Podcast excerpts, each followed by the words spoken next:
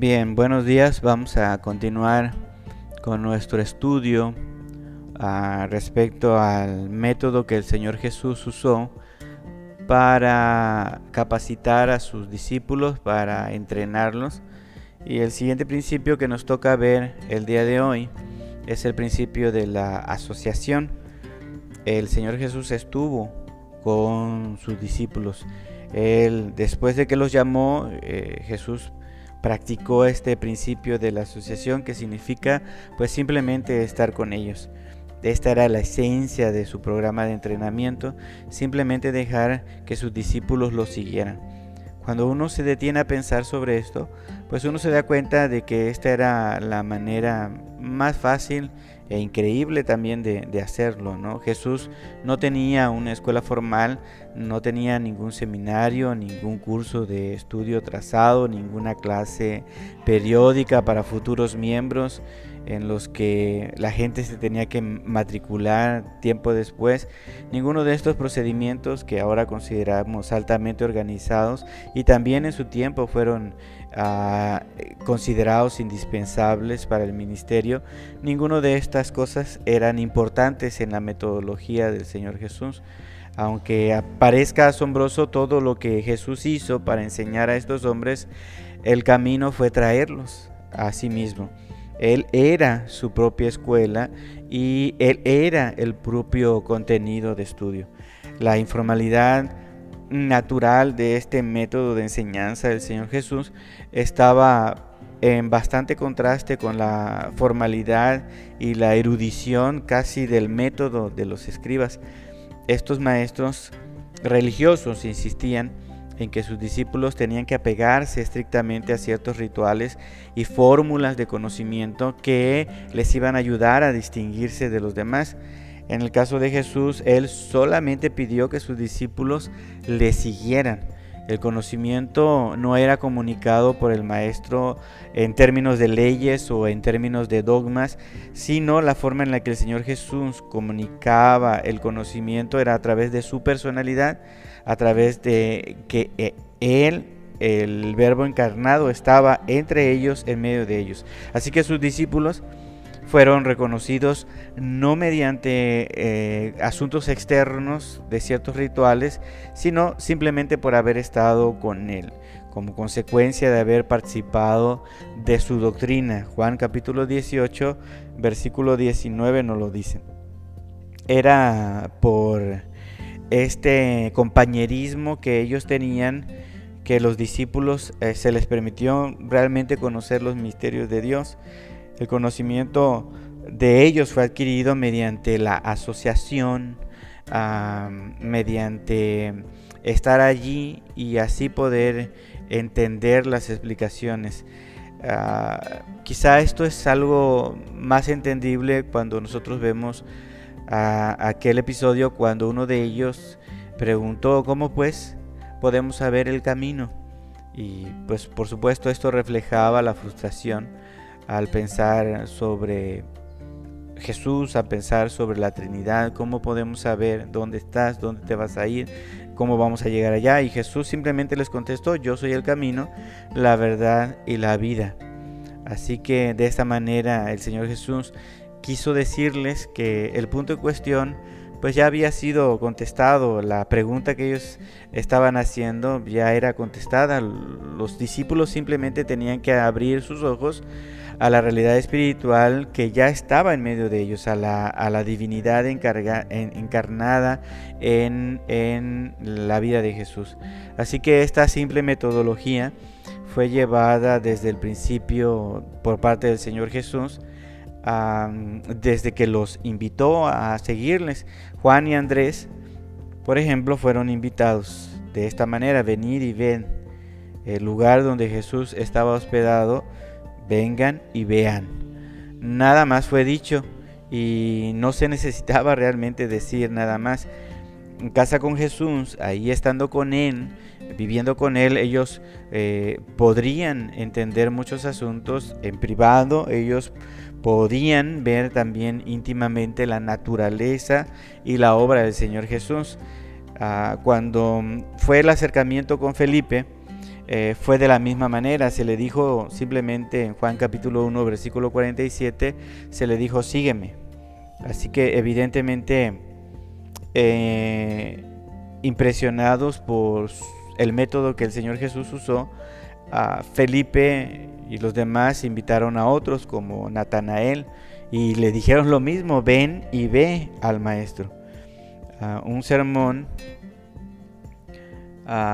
de vida, quizá podemos decirlo de esta manera, un sermón de vida, un sermón viviente, vale por 100 explicaciones. Es más fácil entender cuando las cosas las observamos, las vemos, que simplemente cuando las leemos o nos las explican. Así que Santiago, Pedro, Andrés, todos ellos fueron hallados remendando sus redes y Jesús les dijo las mismas palabras, venid en pos de mí, véanme, acérquense a mí, estén conmigo. Solamente de esa manera podrán, podrán ser instruidos para llevar a cabo su, su tarea. en, en estas invitaciones finales, el Señor Jesús, pues también les dijo, ¿no? Que si ellos lo seguían, si ellos iban con Él, pues ellos iban a aprender a ser pescadores, pescadores de hombres. Así que Mateo también fue eh, llamado en su lugar de cobrado de impuestos con la misma invitación simple, sígueme. Así que necesitamos observar esta estrategia del Señor Jesús al responder ellos a este llamado inicial. Estos creyentes eh, en efecto, pues se matriculaban en la escuela del Señor Jesús, donde su entendimiento podía ser ampliado y su fe podía ser realmente establecida. Hubo mm, ciertas ah, cosas que estos hombres, pues por supuesto no entendieron, ah, las cuales en algún momento ellos admitieron de manera abierta, de manera libre, pero eh, todos estos problemas pudieron ser tratados al ellos seguir a Jesús, al ellos estar con Jesús, en presencia de Él podían aprender todo lo que necesitaban saber y cuando había dudas de parte de ellos preguntaban o cuando el mismo Señor Jesús se daba cuenta que algo no estaban entendiendo, buscaba la manera de explicarles las enseñanzas que iban a ser importantes para ellos. Así que el principio explícito desde el comienzo fue articulado especialmente eh, por el Señor Jesús de manera específica. Jesús escogió de entre ellos a, un grupo y alrededor de 12 específicos para que estuvieran con él. Él después añadió algunas cosas como que enviarlos a predicar y darles autoridad para echar demonios eh, y cosas así, pero con frecuencia nosotros eh, nos damos cuenta que el Señor Jesús quería que estuvieran con Él, que su entrenamiento básico, importante, especial, tenía que ser con estar con Él, entender de primera mano quién era Jesús y la manera en la que Jesús hacía las cosas. Así que a veces nosotros fallamos en entender eh, la manera en la que el Señor Jesús vivió para aprender de Él, asociarnos con el Señor Jesús para aprender de Él directamente. Así que el Señor Jesús dejó claro que antes que estos hombres fueran a predicar y fueran a echar demonios y, hicieran toda la labor que ellos iban a hacer, por supuesto después, lo primero que ellos tenían que hacer era estar con ellos. Hacemos énfasis en, en repetir el principio para que se entienda, para que se asimile antes que cualquier otra cosa, ellos tenían que vivir con Jesús, estar con Jesús, observar a Jesús, eh, atender a las enseñanzas de primera mano.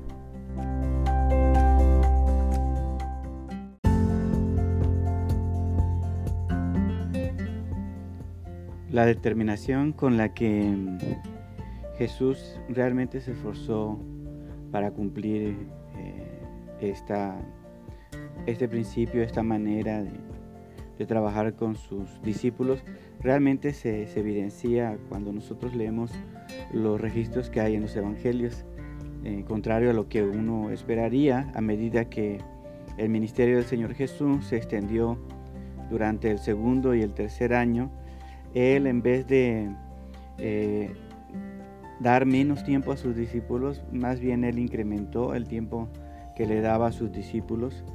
Este, con frecuencia él los llevaba con él a un retiro en una área montañosa del país donde era pues, relativamente desconocido. Él buscaba con estas ah, incursiones evitar al público, evitar publicidad lo más posible. Eh, ellos viajaban junto con Jesús, por ejemplo, a Tiro, a Sidón. Ellos viajaban también a la región de Dalmuta, dice Marcos 8:10, también por las aldeas de Cesarea de Filipo, nos dice Marcos 8:27. Y en estos viajes eh, que fueron hechos por parte del Señor Jesús y, sus discípulos, pues la causa eh, más importante era que, ellos pudieran tener este tiempo a solas con el Señor Jesús. A pesar de que sí podemos ver que había oposición de los fariseos, que había hostilidad por parte de Herodes, eh, la principal razón por la que Jesús sintió la necesidad de, irse con sus discípulos era para estar a solas con ellos. Así que él pasó varios meses con sus discípulos en diferentes lugares, por ejemplo en Perea, al este del Jordán, según nos dice Lucas capítulo 13 del versículo 22 al 19, al capítulo 19, 28, en esa región, él, él estuvo.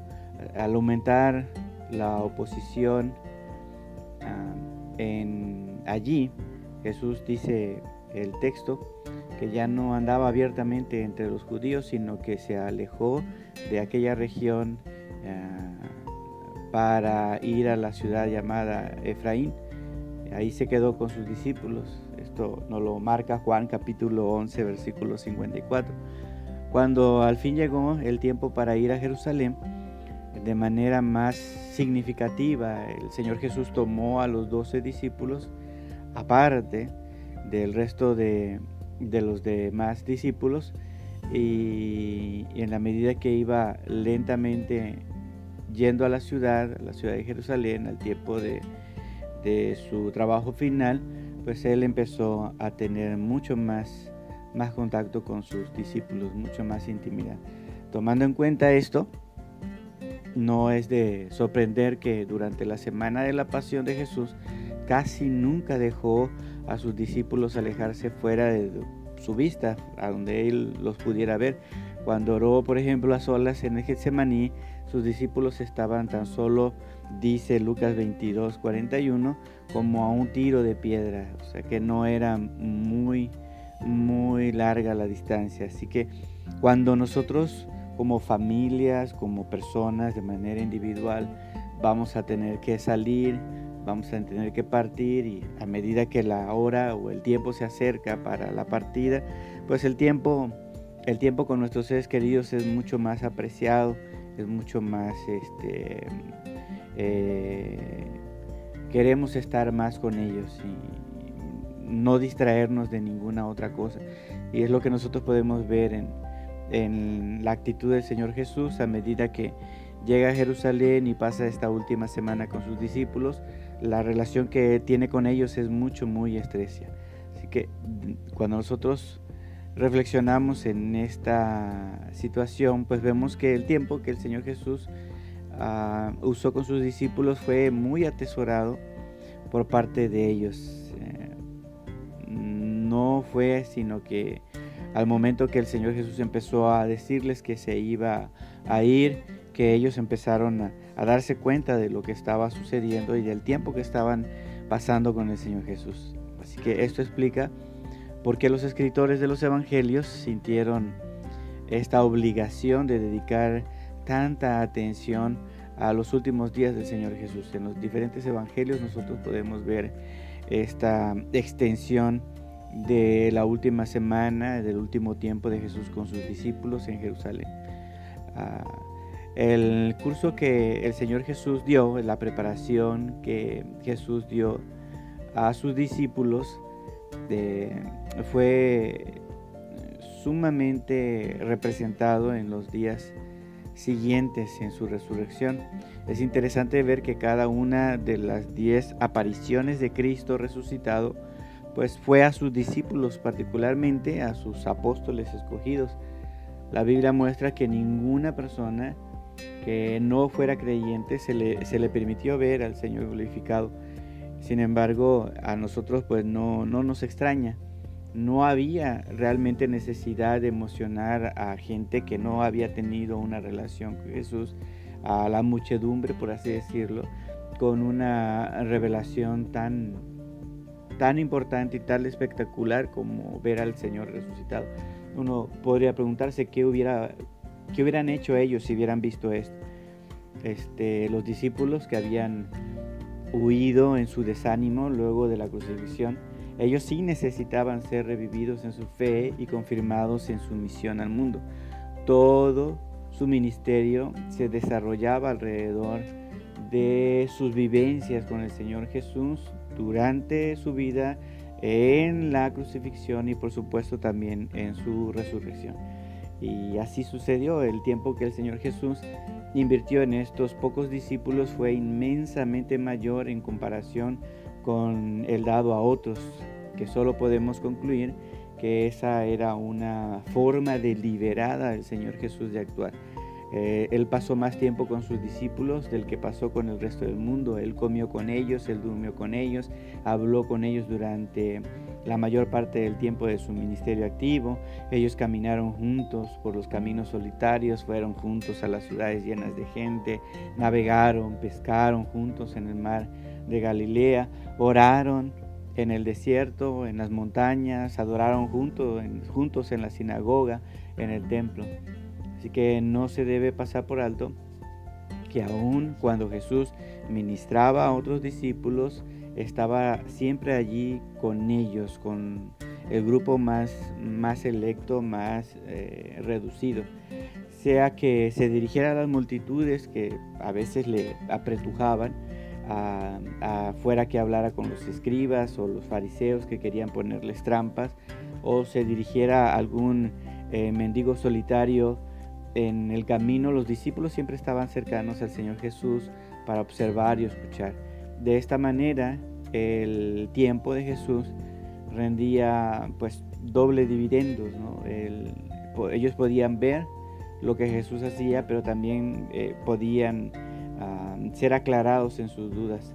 Sin ser negligente, el Señor Jesús en su ministerio regular con los necesitados, Él mantuvo un ministerio constante con sus discípulos al tenerlos junto a Él. De esta forma, ellos se beneficiaban de todo lo que Él hacía y decía a otros, además de su explicación personal y sus consejos. Así que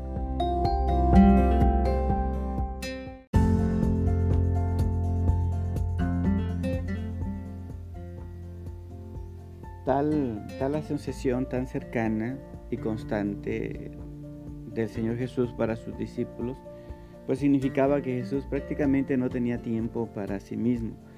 Como niños clamando por la atención de su Padre, a veces los, los discípulos ah, encontraban al Señor Jesús ah, donde quiera que Él estuviera, aún el tiempo que tomó para apartarse y cumplir con sus devociones personales, estuvo siempre sujeto a la interrupción de sus discípulos por sus necesidades. Lo vemos en Marcos capítulo 6, en Lucas 11. Eh, ah, pero Jesús ah, no, no lo quería de otra manera, Él quería que esto sucediera así, Él quería estar con ellos, ellos eran sus hijos espirituales y la única forma en que un padre puede levantar una familia es estando con su familia, estando con sus hijos.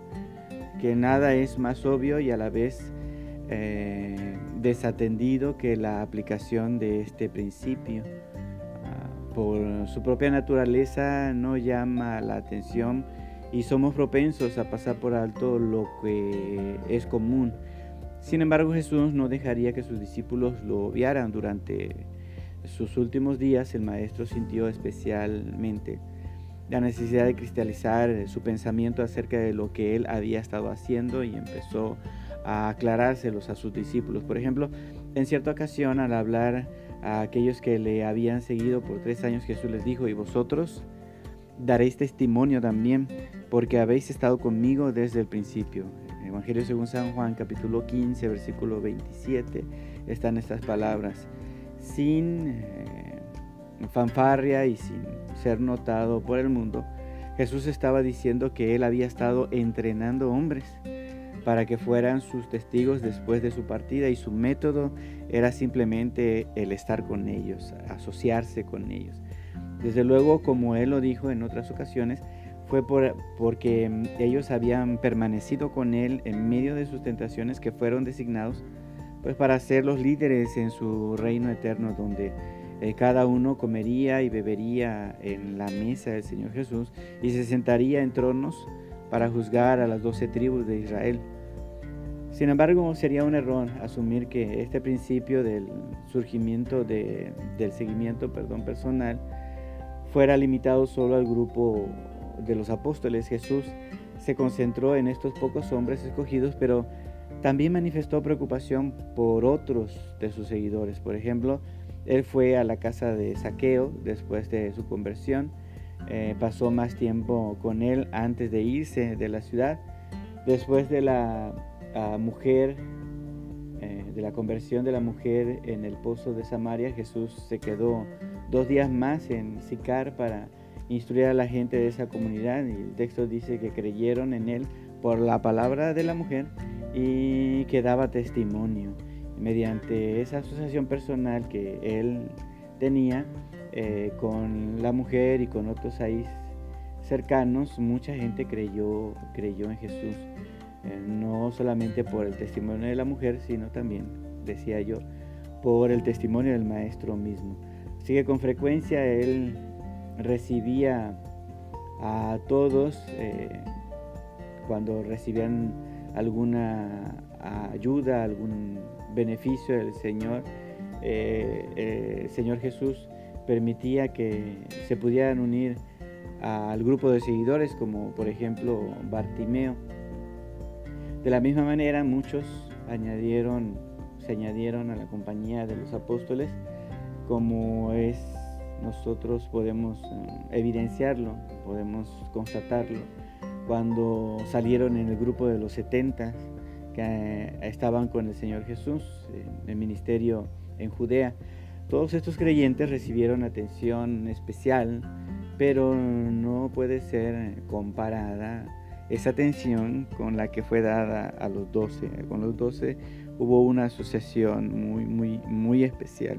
Se debe hacer mención también que de ese pequeño grupo de mujeres fieles que ministraban al Señor Jesús con sus bienes, como María, como Marta, como María Magdalena, como Juana, como Susana y otras muchas, dice Lucas 8 del 1 al 3, también estuvieron atendidas por el Señor Jesús. Algunas de estas mujeres estuvieron con Él hasta el final, cosa que algunos discípulos no hicieron, ¿verdad? Ciertamente el Señor Jesús no rechazó las bondades de estas mujeres y con frecuencia se sirvió de la ocasión para ayudarles en su fe, para ayudarles a crecer. Jesús les dio la bienvenida a cada una de ellas, recibió su apoyo, pero no trató de incorporarlas al grupo pequeño de sus discípulos escogidos. Uno tendría que pensar ah, con más amplitud cuál es la razón por la que el Señor Jesús hizo, esto. Así que Jesús ah, no tenía el tiempo para dar atención constante a toda la gente, ¿no? a hombres y mujeres, él hizo todo lo que pudo y esto sin duda sirvió para impresionar a sus discípulos en cuanto a la necesidad de un cuidado personal inmediato a los nuevos convertidos, pero él tenía que dedicarse primeramente a la tarea de desarrollar líderes quienes a su vez pudieran dar este tipo de cuidado personal a otros. En la iglesia eh, nosotros tenemos que pensar que es un lugar de continua comunión, en el sentido de lo que estamos hablando eh, en este capítulo, en, esta, en, esta, en este principio. El problema de dar cuidado personal a cada creyente solo resuelve eh, la dificultad cuando solo se resuelve la dificultad cuando tenemos un entendimiento completo de la naturaleza y la misión de la iglesia. Es bueno observar aquí el surgimiento del principio de la iglesia en torno a Jesús,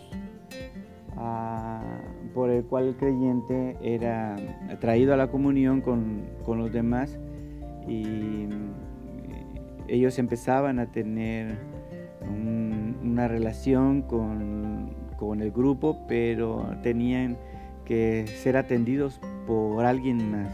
Quizá los doce hacían este, este trabajo y aparte de Jesús. Y la iglesia debe ser de la misma manera el medio por el cual se debe dar seguimiento a todos aquellos que aún hoy están siguiendo a Jesús. El grupo de creyentes que Jesús preparó vino a ser el cuerpo de Cristo. Otros más se añadieron y ah, en la medida en que los que han sido líderes eh, empiezan a atender a, los nuevos creyentes, estos nuevos creyentes crecen y repiten el mismo proceso y la comunidad se extiende y recibe su alimentación todos de parte de Jesús. Cada, cada miembro de la comunidad de fe eh, tiene una par de cumplir en este ministerio de, de la iglesia, pero solo se puede hacer al ser entrenados y al ser inspirados por la manera en que Jesús lo hizo mientras que Jesús estuvo con ellos en la carne, con sus discípulos, Él era el líder. Pero después, cuando Él tenía que partir, ellos mismos, los líderes que habían estado uh, formando el Señor Jesús, ellos iban a asumir el liderazgo de la iglesia y iban a tener que hacer este mismo trabajo. Así que Jesús tuvo que entrenarlos para eso, lo cual involucró una asociación personal una asociación constante con unos pocos que pudieran reproducirse. Ah, cuando, cuando nosotros miramos este principio, nosotros tenemos que preguntarnos, ¿cuándo aprenderá la iglesia esta lección? El predicar en masas, aunque es necesario, nunca podrá satisfacer la obra de preparar líderes para el evangelismo de manera personal, como tampoco lo puede hacer las reuniones ocasionales de oración o las clases de entrenamiento para obreros cristianos que son ocasionales.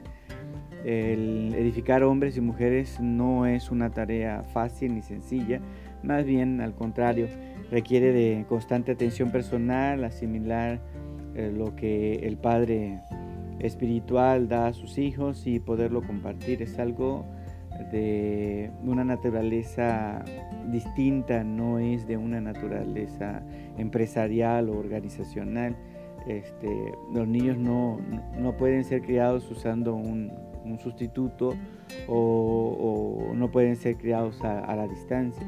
El ejemplo del Señor Jesús nos enseña a nosotros que solo se puede hacer de, de parte de personas que permanecen en comunión con Jesús y que buscan a otros para poder asociarse con ellos y llevarlos a un crecimiento. Es que la iglesia que solamente se dedica a la cuestión de predicar a las masas o, hacer trabajo evangelístico casa por casa ocasional, donde no hay un trato directo, una relación de comunión, pues eh, no va a tener el mismo impacto. ¿no? Por supuesto no estamos diciendo que no es útil, pero no va a tener el mismo, el mismo impacto. se habla el día de hoy eh, la iglesia demasiado sobre evangelismo, sobre enseñanza cristiana, pero hay poca preocupación por la asociación personal cuando es evidente que tal obra implica pues sacrificio. tenemos que sacrificarnos nosotros de manera personal Ah, tenemos que negarnos a la, complacencia personal porque tenemos que buscar a otros y tenemos que desarrollar a otros.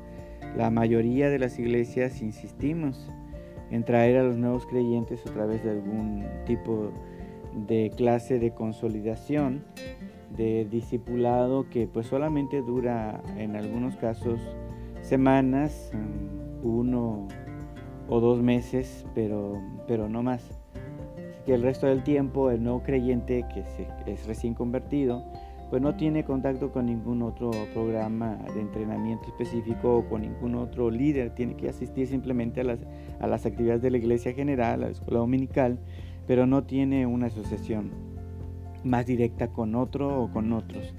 Muchos de ellos son eh, discipulados por el pastor, eh, que a veces solamente puede tener un mes o si acaso dos, pero no hay después una asociación con alguien más que le pueda ayudar. Entonces ese es un problema en las iglesias el día de hoy porque el, principio de asociación implica dedicar bastante tiempo.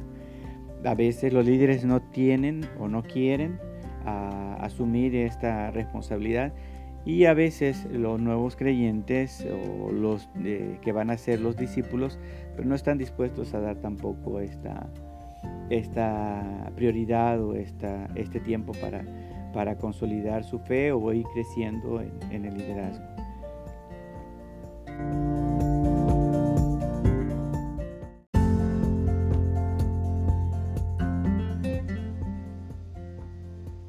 Bien, con tal seguimiento casual como el que hemos estado mencionando, este, los nuevos creyentes, más de la mitad de los que hacen profesión y se unen a la iglesia pues eventualmente se apartan y pierden el brillo de la experiencia cristiana, muy pocos crecen en el conocimiento, muy pocos crecen en la gracia de nuestro Señor Jesucristo, pues lo suficiente como para dar un servicio real para el reino de Dios. Simplemente ah, son convertidos, tienen cierta instrucción, se adhieren a la iglesia, ah, asisten a los servicios dominicales, a las clases de candidatos para para bautismo, pero, pero no tienen un, plan de desarrollo como discípulos maduros. Así que tardan mucho en la iglesia eh, y su trabajo en la iglesia es muy ocasional o muy raro. Así que eh, la iglesia que no cambia hacia este, esta forma de discipulado oh, constante, asociativo, pues prácticamente va a caminar muy lento, muy despacio. Eh, no va a contribuir eh, a la obra de manera efectiva, va a tener pues sí cierta seguridad en cuanto a que está haciendo la obra, pero no es una seguridad tan real. El nuevo creyente sigue ahí, pero sigue eh, en un estado de no compromiso, de pereza, y al final pues puede hacerse daño a, sí mismo y hacer, hacer daño a otros. Así que simplemente no hay nada más ah, que sustituya el invertir tiempo con la gente eh, y si nosotros no hemos hecho eso necesitamos empezar a hacerlo como iglesia. Eh, después de todo, si Jesús, que es el Hijo de Dios, halló necesario el permanecer casi constantemente con sus discípulos por tres años y aún uno de ellos se perdió, este, como el caso de Judas, ah, ¿cómo puede ser una iglesia como las nuestras a un trabajo más efectivo? ¿Qué puede esperar la iglesia que no hace el trabajo como lo hace el Señor Jesús o lo hizo el Señor Jesús? ¿Qué puede esperar? De un crecimiento constante y, real y firme. Así que la política del Señor Jesús en este punto nos enseña claramente que cualquiera que sea el método que nosotros tengamos de seguimiento en la iglesia, eh, debe tener como base una preocupación personal por eh, proteger a aquellos que han sido ah, encargados para el cuidado y el desarrollo de la iglesia y nosotros los líderes debemos empezar a hacer esta función de manera más, más puntual y más pertinente.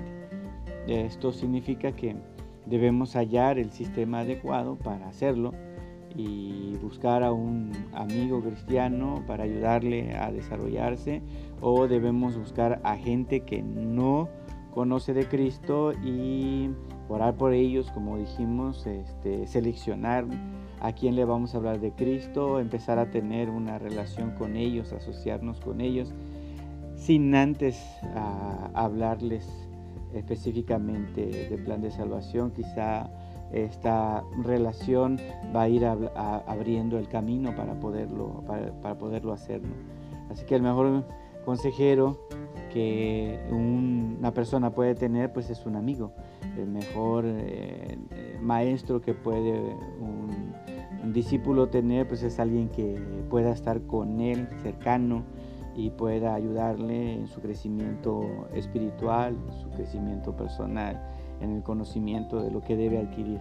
Debe eh, deben estar juntos estudiando la Biblia, deben estar orando juntos por él, por ella, deben estar respondiendo preguntas, aclarando la verdad escritural, juntos buscar ayuda si es necesario en otras personas. Así que si una iglesia no posee tales eh, discipuladores o consejeros para servir de esta manera, entonces debe empezar a entrenar a otros.